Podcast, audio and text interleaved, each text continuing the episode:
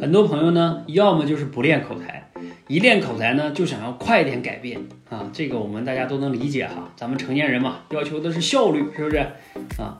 但是为什么我劝你啊，练口才不要那么着急看到效果呢？啊，第一个原因是你特别着急，你很容易被成为韭菜，被人割啊。你看市面上到处都是倡导三天、两夜、二十一天等等等等，让你看到什么口才这么改变。但是我从来没讲过这话，我们社群也从来不强调什么一两个月呀，什么多几天啊，让你改变。那个谁跟你说这话，谁就来骗你啊？怎么可能？你二三十年都没改变的东西，谁两三天、一个月就能帮你改变吗？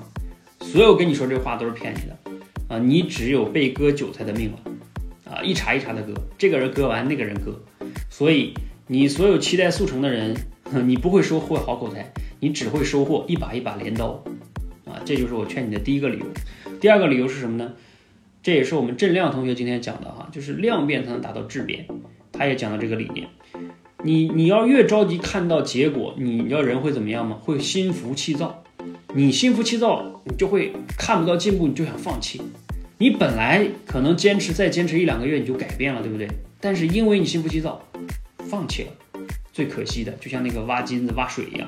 其实你已经挖的挺深了，对不起，你放弃了。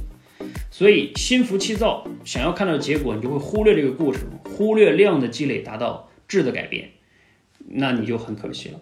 所以这个也是为什么我建议你那么着急看到结果，因为很多的事物啊，它这种改变是慢慢发生的。你在不经意之间，当你能真正的享受过程，不断的分析迭代啊，不断的优化，结果它自然会来的，它是个副产品。